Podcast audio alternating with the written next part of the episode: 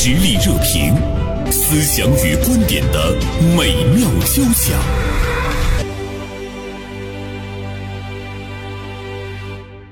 最近的，央视八套播出的扫黑剧《狂飙》可谓是崭露头角，创造了央视近年来的一个收视记录吧。它呢，主要是讲述的安心啊和高启强一正一反两个角色之间的争斗。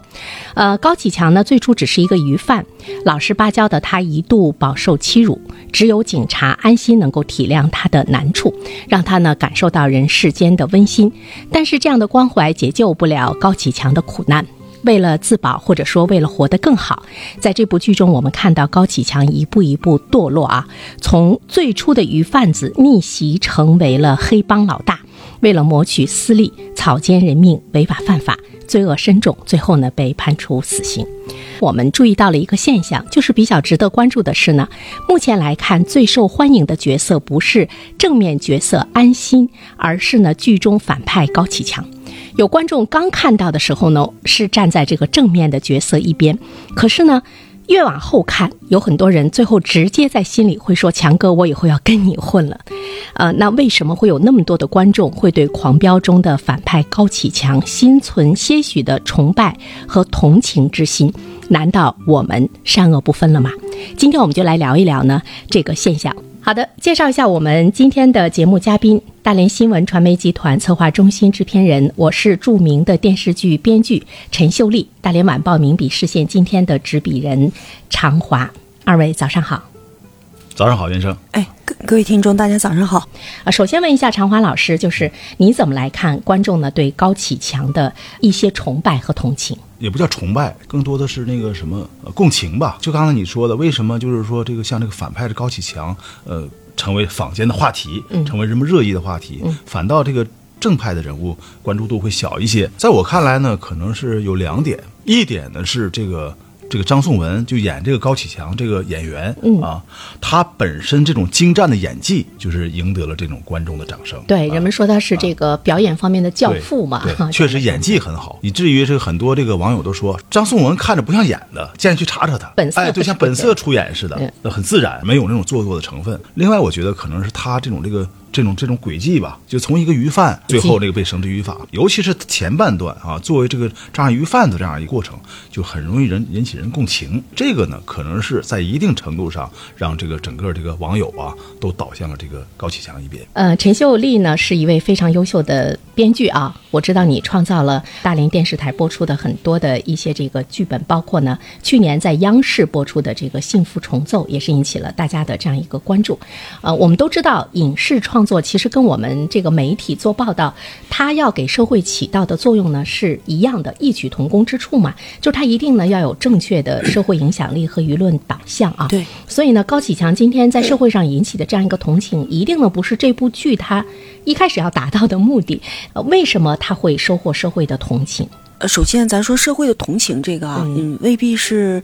是现实，就大家对这个人物呢，就更愿意去讨论他，嗯，怀着一种相对复杂的心情去讨论他。那么，我觉得最主要的还是这部剧本身的剧作的成功，让大家对剧和人物的本身投出了更多的情感。呃，首先这个剧呢，就是近年来少有的节奏非常紧凑的一部电视剧。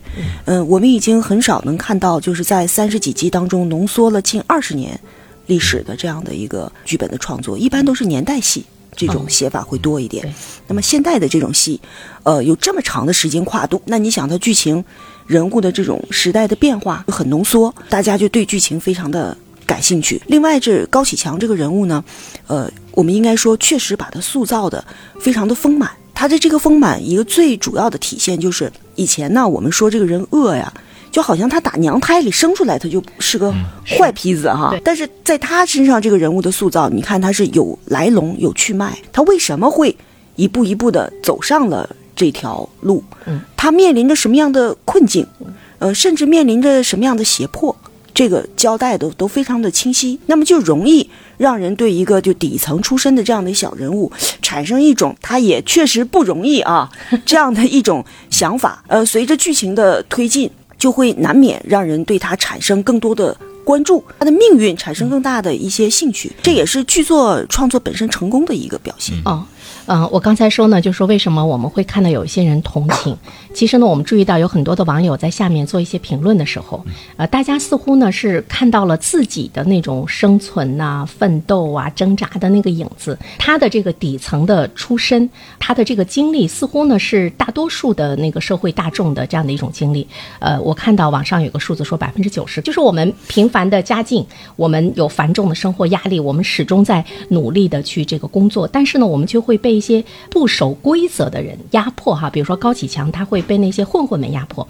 那么对于一些中产来说的话，他可能会被一些不守规则的管理者呀什么什么的这样来压迫。大家就会觉得，哎，他似乎呢在某些方面跟我的经历呢会有一些相似，期待着他的那个逆转的人生，他有一个比较高的现实意义。常华老师，你说这个现实意义是不是呢比较吸引大家的一个最主要的一个原因？这个这么过度的关注这个这个反派人物。这个黑帮老大高启强啊，那么会不会把这个观众带偏啊？那么会不会让整个这个这个观众的这个三观啊发生一些变化？这根儿啊，可能还是在就是观众啊，可能看多了扫黑反腐的剧啊，全是标签化的这个黑化的人物啊，一出一出场，一打眼一看，这个人正反黑白就出来了。这个东西慢慢呢，就形成了一种就是所谓的这种这个路径依赖吧。肯定正派人物就是是一个没有瑕疵的这么一个完人。那么对于这样一个黑帮的人物。那么他肯定一定是这种面目狰狞的，这个心狠手辣的这么一个角色。问一下，呃，秀丽哈，就是在我们电视剧的创作的这个过程中，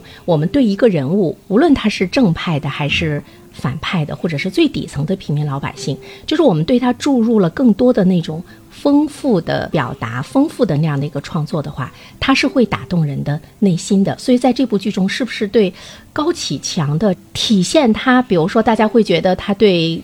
亲人呐，对爱人啊那种情感啊，包括他后来的那种伪善啊等这些细节描述的太多了。其实这里边就是一个度，就你要把这个人物塑造的丰满，那他一定就是有很多面的。那么这些面你怎么去打磨？哪些面多一点，哪些面少一点？这就是在考验一个创作者的功力的一个问题。我觉得这个剧在高启强的这个人物塑造上有两点，如果突破一点的话，可能现在的类似于这样的评论会少一点。一就是说，他对大嫂的这种喜欢，呃，现在我们看到他似乎成了一个情圣一般的这个人，只爱这一个女人。但你说，现实生活中当中的黑帮老大，对于自己哪怕是深爱的女人，能达到这种程度的，其实也不多，对吧？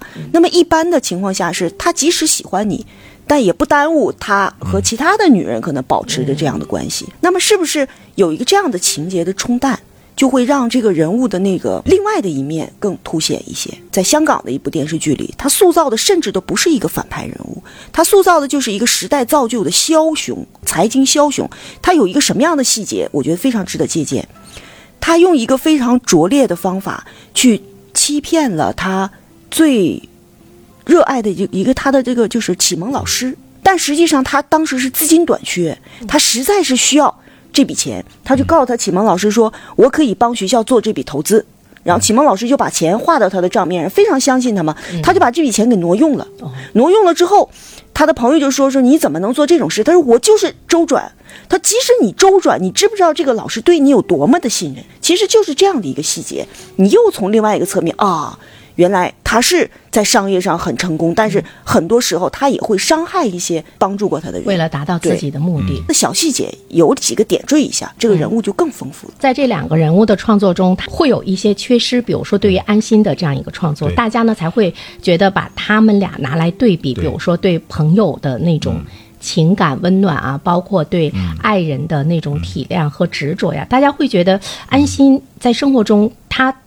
太执着了，他甚至于呢，他有点轴，甚至于呢，大家会觉得在那样的一个重重的压力之中，二十年始终没有争斗过，很多人会放弃。呃，从从从一头黑发到一头白发，对，甚至大家会觉得他在现实生活中不存在。嗯，现实生活中的这样的人物啊，是一定是存在的。嗯，我也做了很多年的社会新闻哈。其实这样的很多的黑老大，或者说是毒瘤，就盘踞了几十年，最终把他撂倒的，嗯，真的基本上就都是像安心这样十几二十年的，就是在我们看来很轴的这样的人。对，就我们看来很轴的那样的人，他在生活中不仅存在，而且真的是大量的存在，甚至他可能都真的是在生生活当中这样的人物也不获得他的亲人和朋友的一些同情、一些理解和那个支持，但他依然去坚持着自己的信念。我们怎么把这种人物和这种精神给他塑造的也丰满，反而是？未来我们要去做好的事情，所以这样的话呢，才不会呢，呃，大家看完这个剧之后呢，对那个高启强的那种怜悯，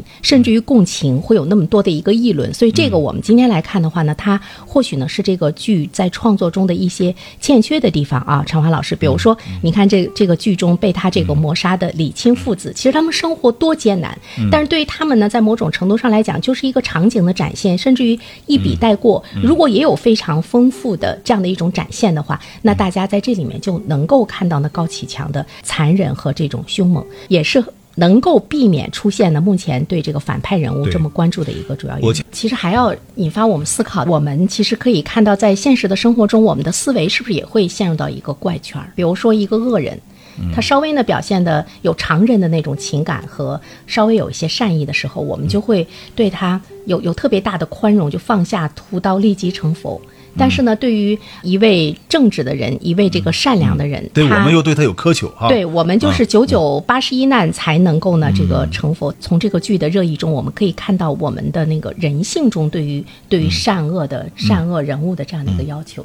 确实是有，就是我们对于越好的人，对于他的要求和对他他他的这种道德标准呢，就会设立的越高。嗯嗯，但是从剧作的角度来讲，说好莱坞的创作。规律，别管这个人到结尾变成了一个什么样的伟人，他出场的时候一定是带着缺点。人从矮处写起，一点点把他写的高大。未来我们还是要允许安心出场的时候，他是带着什么样的他自身的亟待去解决的问题，我们也要看到在这部剧里他的成长和变化。对，这个时候就很多问题就解决了。我接着这个秀丽这个说，看没看过另外一个网剧叫《沉默的真相》？看过，嗯，我觉得《沉默真相》嗯，可能更更好一些。嗯，《沉默真相》可能不到二十集，十几集啊，是一个短剧。